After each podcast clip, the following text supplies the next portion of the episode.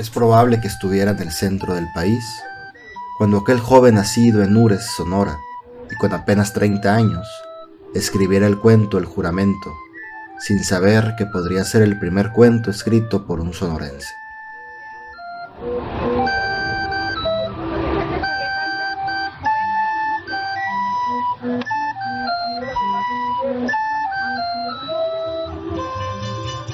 Sonora tiene una gran tradición en la escritura de narrativa, desde los primeros exploradores que cruzaron el territorio, pasando por las crónicas jesuitas, los diarios franciscanos, hasta los extranjeros que vinieron con la finalidad de obtener ganancias económicas. Todos ellos relataron sus impresiones, describieron sus hazañas y contaron un gran abanico de historias. Sin embargo, el cuento, como género literario, por lo general se menciona a partir de la Revolución Mexicana, con algunos textos que oscilan entre crónica y relato. Tal es el caso de Juan de Dios Bojorques, quien coqueteó con el género en diferentes fragmentos de su libro Sonot en 1929, sin ser considerado como tal, ya que en su totalidad el libro se inclina más hacia la crónica costumbrista.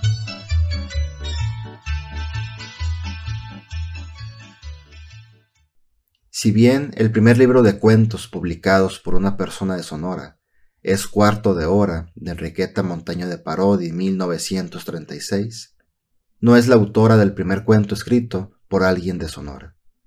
Una posible respuesta a esta pregunta la podemos encontrar en el siglo XIX entre los autores que publicaron en periódicos.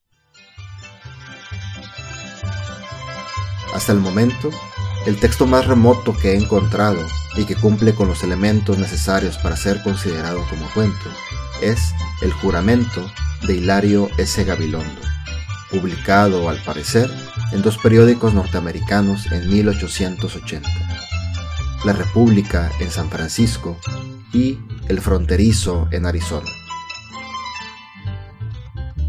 Así lo documenta Armando Migueles en su tesis de doctorado Antología Histórica del Cuento Literario Chicano, 1877-1950, presentada en la Universidad de Arizona en 1981.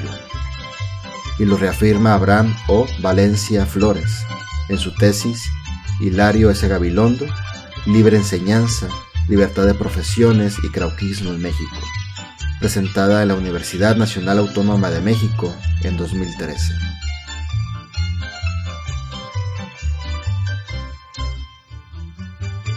Tanto del autor como del texto se sabe poco. De él se conoce que nació en Ures en 1848 y fue hijo de un reconocido militar y político sonorense. Estudió en Hermosillo y rápidamente fue conociendo diferentes ciudades de Estados Unidos. A los 22 años fue nombrado juzgado del distrito de Sonora por el ministro de Justicia José María Iglesias.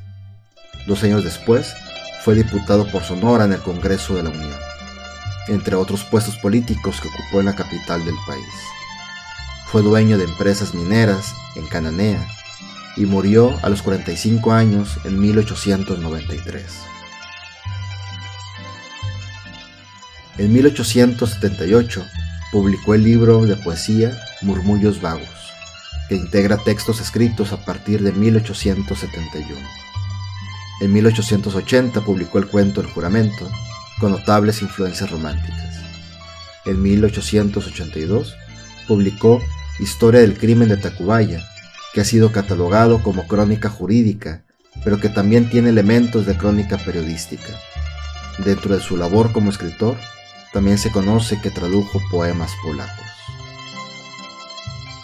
Respecto al cuento señalado, solo existen las dos referencias descritas.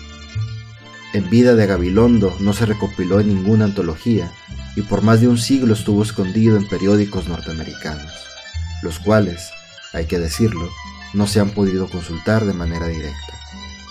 Pero esto no es pretexto para no conocer El juramento, un cuento que escribió Hilario S. Gabilondo alrededor de los 30 años, tal vez sin saber la importancia que tendría en un futuro.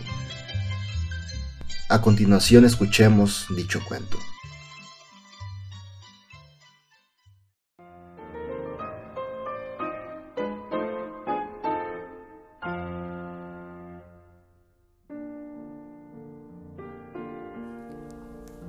Una tarde del mes de mayo, paseábame por las calles de la Alameda.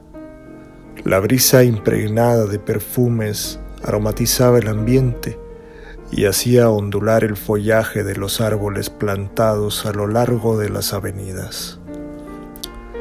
Me senté después de un rato de dar vueltas. Escogí una de las glorietas que están frente al jardín de Morelos, porque por ese rumbo en las tardes transita poca gente. Se oía a lo lejos el rumor de los carruajes que pasaban por la avenida Juárez para el paseo de Bucareli, y a mi alrededor solo se escuchaba el ruido de los cascabeles de los carros del ferrocarril urbano, o de algún coche cuyo dueño prefería ir a disfrutar de las bellezas del pintoresco barrio de San Cosme, o ir a ver ese amontonamiento de coches que llaman paseo y que al mirarlo en pausado desfile, más que de paseo dan aspecto de fúnebre acompañamiento.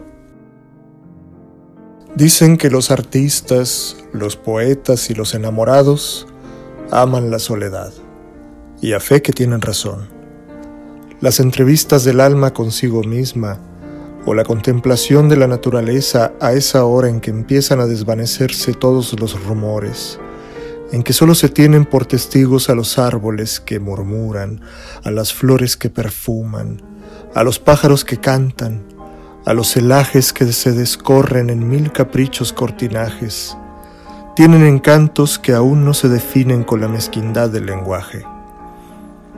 Absorto en mis meditaciones, no había reparado en una conyugal pareja que cerca de mí estaba entretenida en ver cómo corrían dos chiquillos que montados en descomunales velocípedos iban, venían y sudaban con gran contento suyo y satisfacción de los autores de sus días, quienes lo seguían con la vista sin perder el menor de sus movimientos.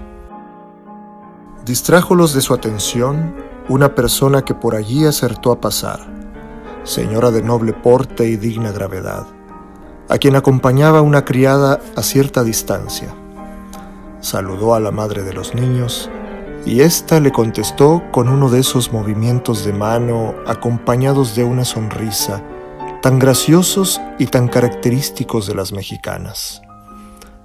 Pero al contestar aquel saludo, prorrumpió en una exclamación que solo pudo ser oída por personas que muy cerca estuvieran. Pobre Ángela, cuánto ha sufrido. Fue lo que yo pude percibir. E involuntariamente se dirigieron mis miradas hacia aquella mujer que se alejaba, perdiéndose entre la sombría arboleda con esa simpatía natural que inspiran todos los que sufren. Pobre, ¿y por qué? Preguntó el esposo. ¿No conoce su historia? Pues escucha. Y lo que entonces percibí Prestando atento oído a cuanto se decía, es lo que voy a referir a mis lectores. Era bella, con esa belleza triste y melancólica de la compañera de Hamlet. Su talle tomaba una graciosa inclinación al andar, cual esbelto eucaliptus agitado por las brisas crepusculares. Sus ojos, grandes y azules, tenían una expresión de inefable dulzura. Cuando fijaba su mirada límpida y serena, o al cielo la elevaba, parecían sus ojos de enormes turquesas circundadas de un fleco de oro. Ensortijados y rubios cabellos caían sobre su cuello alabastrino, y sus mejillas sonrosadas tenían el suave aterciopelado del albérchigo. Sus padres le habían puesto por nombre María de los Ángeles. Tenía 17 años y era la casta azucena que perfumaba el santuario de su hogar. Alboreaba su vida con esa diafanidad que tiene el cielo en una mañana de primavera, sin que la más ligera nubecilla venga a empañar su purísimo azul. Conversaba con sus pájaros en el jardín todos los días, al apuntar el primer rayo del sol, les llevaba en la falda granos de trigo que ellos bajaban en bandadas a picotear. Después se subían a las copas de los árboles y en regaladas notas y en armoniosísimos acentos parecían expresarle su gratitud. Cuidaba sus flores con una solicitud delicada y tierna que es el rasgo distintivo del carácter de la mujer. Las ventanas de su cuarto que daban al jardín veíanse cubiertas de hiedra y madre selva que parecían ascender trabajosamente hasta su virginal alcoba para enviarle sus perfumes en cambio de sus amorosos cuidados. Un pequeño escaparate conteniendo las obras de Bernardino de Saint-Pierre y Lamartine, unos estudios de paisaje del hermosísimo Valle de México, un piano alemán sobre suyo atril se vela abierta una Revens de Chopin, formaban el menaje de aquel retrete. Y allí, en aquella pequeña estancia, lejos del mundo en medio de las brisas campestres, al terminar sus labores domésticas, después de recibir la bendición de sus amorosos padres y elevando su alma a Dios, adormíase en blanco lecho la púdica doncella, la dulce María, conversando con los ángeles sus hermanos. Era hermoso con esa hermosura con que Byron se imaginó a don Juan. Cubierta con morisco turbante su cabeza y envuelto en blanquísimo aquisel, creyérasele un caballero árabe que viniera de recorrer las abrasadas arenas del desierto. Sus ojos negros daban idea de los ojos del siervo. Reflejábase en ellos la vehemencia de sus pasiones y en los destellos de su mirada adivinábase el Otelo de Shakespeare. Descendiente de acomodada familia, había ido Ernesto a recibir esmerada educación a la Universidad de Heidelberg. Pasaba las vacaciones en uno de esos legendarios y góticos castillos que se ven a las márgenes del Rin, e hijo del mediodía, por su raza y su nacimiento, Después de concluidos sus estudios fue a visitar la tierra de sus progenitores, la poética Andalucía, y de allí pasó a Nápoles, recorrió Italia, visitó las principales ciudades del norte de Europa y vino a México después de muchos años de ausencia. Sus padres habían muerto, dejándolo dueño de inmensa fortuna. Pasaba el tiempo en medio de los fastuosos placeres que su posición le proporcionaba, y los domingos dando alas a su genio vagabundo y emprendedor, salía al campo para entregarse a su pasión favorita que era la caza. Montaba un caballo inglés de raza pura y sin más compañía que dos valientes perros, lanzábase desde el amanecer a buscar entre los montes algún venado que sacrificar a su incansable afición.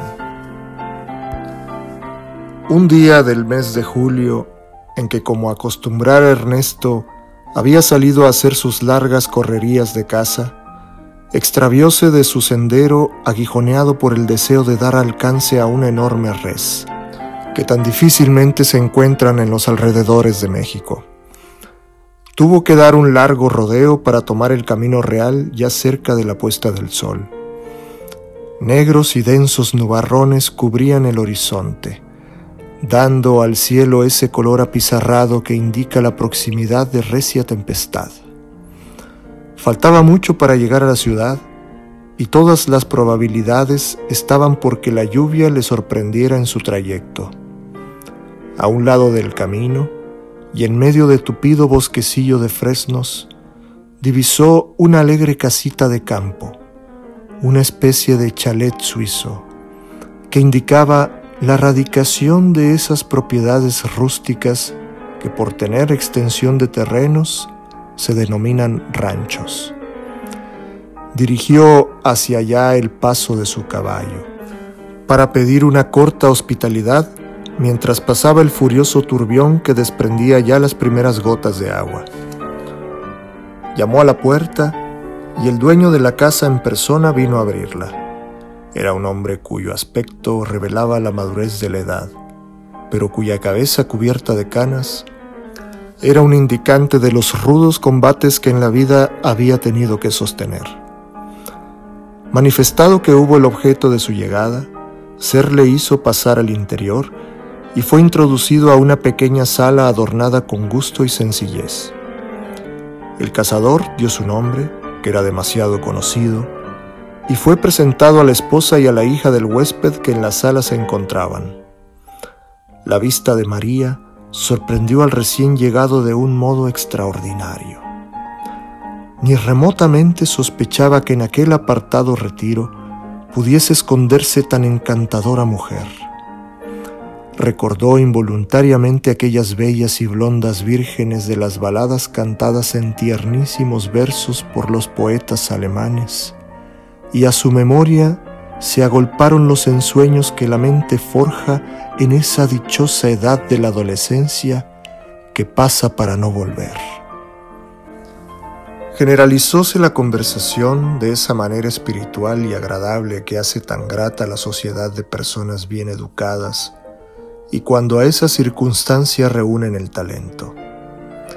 Ernesto veía con profundo sentimiento que la tormenta desaparecía que el cielo sereno y despejado dejara cintilar las primeras estrellas, y temeroso de abusar de la hospitalidad de sus buenos amigos, se marchó, no sin haberse hecho de ambas partes los ofrecimientos que son de rigor entre personas de buena educación, pero que en esa vez carecían de la banalidad de los cumplimientos por ser cordialmente sinceros.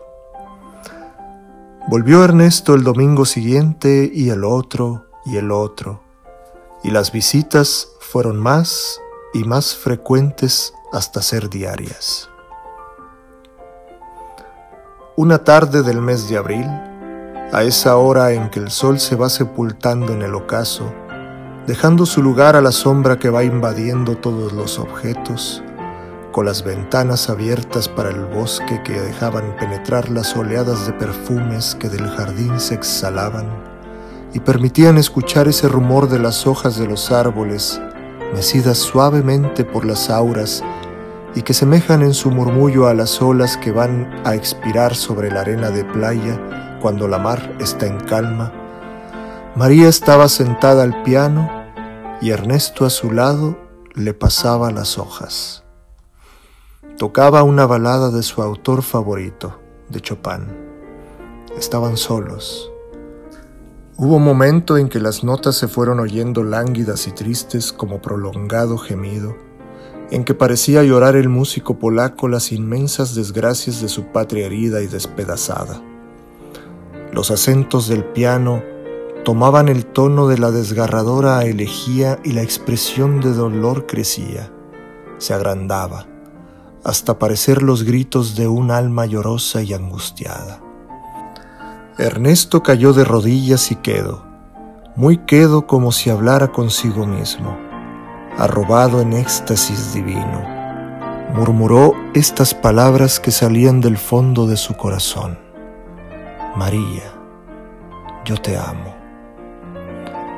Y María con sus dedos de nieve y rosa recorría el teclado y los sonidos del piano fueron tiernos y dulces como un idilio y el canto trocó en un himno de amor y de esperanza, mientras la doncella con el carmín del rubor en las mejillas detenía sus grandes y hermosísimos ojos azules sobre Ernesto, que arrobado y con religioso respeto la miraba. Y aquellas almas en mística alianza se juntaron, como deben unirse los espíritus en lo alto de los cielos. En una alcoba, tristemente alumbrado por la tenue y mortecina luz de una lámpara, vese a un hombre, herido de mortal dolencia, que desahuciado por los facultativos, espera el solemne momento de abandonar este valle de amarguras para tender su vuelo por el infinito. Junto a su lecho están dos mujeres anegadas en llanto que siguen con ansiedad los más pequeños movimientos del enfermo. A su lado y de pie está un joven visiblemente emocionado, haciendo esfuerzos supremos por contener las lágrimas que saltan de sus ojos.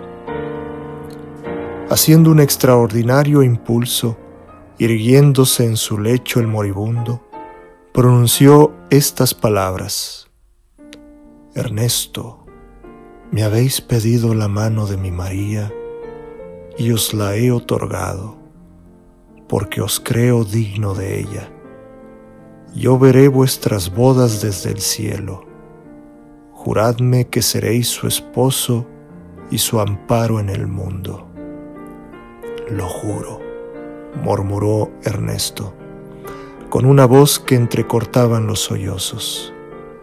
El paciente, al oír aquellas dos palabras, inclinó la cabeza sobre el pecho y cerró sus ojos que no volvieron a abrirse más que en la eternidad. La casita de bosque de fresnos está cerrada. Pavoroso silencio reina en su recinto y tan solo el rumor de las parleras golondrinas turba el reposo en que yacen sus moradores.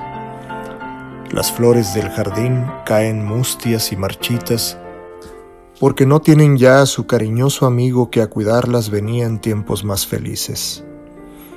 La hiedra y la madreselva secas y enfermizas no se yerguen ufanas en las paredes, y los pájaros desde las copas de los árboles pían tristes y quejumbrosos como cuando han perdido a sus compañeras. El piano ha mucho tiempo que no resuena con sus dulcísimos acentos.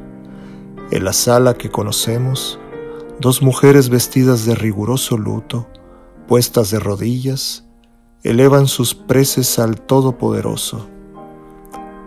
Terminadas sus oraciones y con los ojos preñados de lágrimas, se unen en estrecho abrazo. María ha envejecido diez años. Su madre la contempla con inmenso dolor y le dice, es menester que olvides a ese hombre. Hoy hace un año que murió tu pobre padre que bajó al sepulcro con la confianza de que haría tu felicidad y en vez de cumplir su juramento, te ha abandonado por seguir un amor criminal. ¿Le amarías aún? Madre, todavía le amo y ojalá pudiera contribuir a su felicidad aunque él haya hecho mi desventura. Ese mismo día presentaba un aspecto enteramente diverso la casa de Ernesto. Había reunido a sus amigos, a quienes ofrecía un espléndido banquete. El cielo estaba encapotado y nubes cargadas de electricidad recorrían el cielo en todas direcciones, pero eso no impedía que la fiesta estuviese animada por los vapores del champán. Ernesto anunciaba a sus amigos la conquista que había hecho era correspondido de una de las más lindas y notables cantantes de la compañía de ópera que acababa de llegar a México y que estaba haciendo verdadero furor entre esos individuos desocupados que hacen una especie de profesión de la vida licenciosa y disipada. Concluido el festín, Ernesto se dirigió a la casa de la cantatriz. El recuerdo de la pobre y amorosa huérfana no venía a importunarlo, y cuando alguna vez se presentaba a su memoria, lo desechaba como una impertinente reminiscencia. Ernesto era esperado con ansiedad. Tenía oro en abundancia, y eso bastaba para ser objeto de los halagos de la mujer con cuyo amor estaba tan ufano. En poco tiempo había logrado aquella ejercer sobre él una verdadera y decisiva influencia lo arrastraba tras de sí como obligado satélite, y había pensado en llegar a poseer el nombre y la fortuna del ciego y enamorado doncel. Reclinada indolentemente en un sofá, oía las protestas de su amante y de súbito incorporándose le dijo, Tú no me amas, si me amaras me ofrecerías tu nombre, te daré mi nombre y mi fortuna Júramelo. Lo juro. Al acabar de pronunciar estas palabras, oyóse una horrorosa detonación. Una descarga eléctrica retumbó en los aires y que se repercutió en la estancia, inundándola con un resplandor rojizo mientras las nubes se desgajaban en torrentes de lluvia. La estancia de la diva presentaba un lúgubre aspecto. Al despertar del paroxismo que le produjo el rayo, se encontró con el cadáver de Ernesto que a sus pies yacía, amoratado, negro. Unos cuantos amigos acompañaron el cadáver de Ernesto al Panteón de San Fernando. La cantatriz lo sustituyó con otro el día siguiente. Han pasado muchos años y hoy todavía después de oír la misa del alba, se ve una mujer rubia vestida de negro que sale del templo de San Fernando todos los domingos, penetra al panteón y atravesando por aquellos corredores de la muerte, va a depositar una corona de pensamientos sobre un sepulcro olvidado, cuya lápida está deslustrada por la intemperie.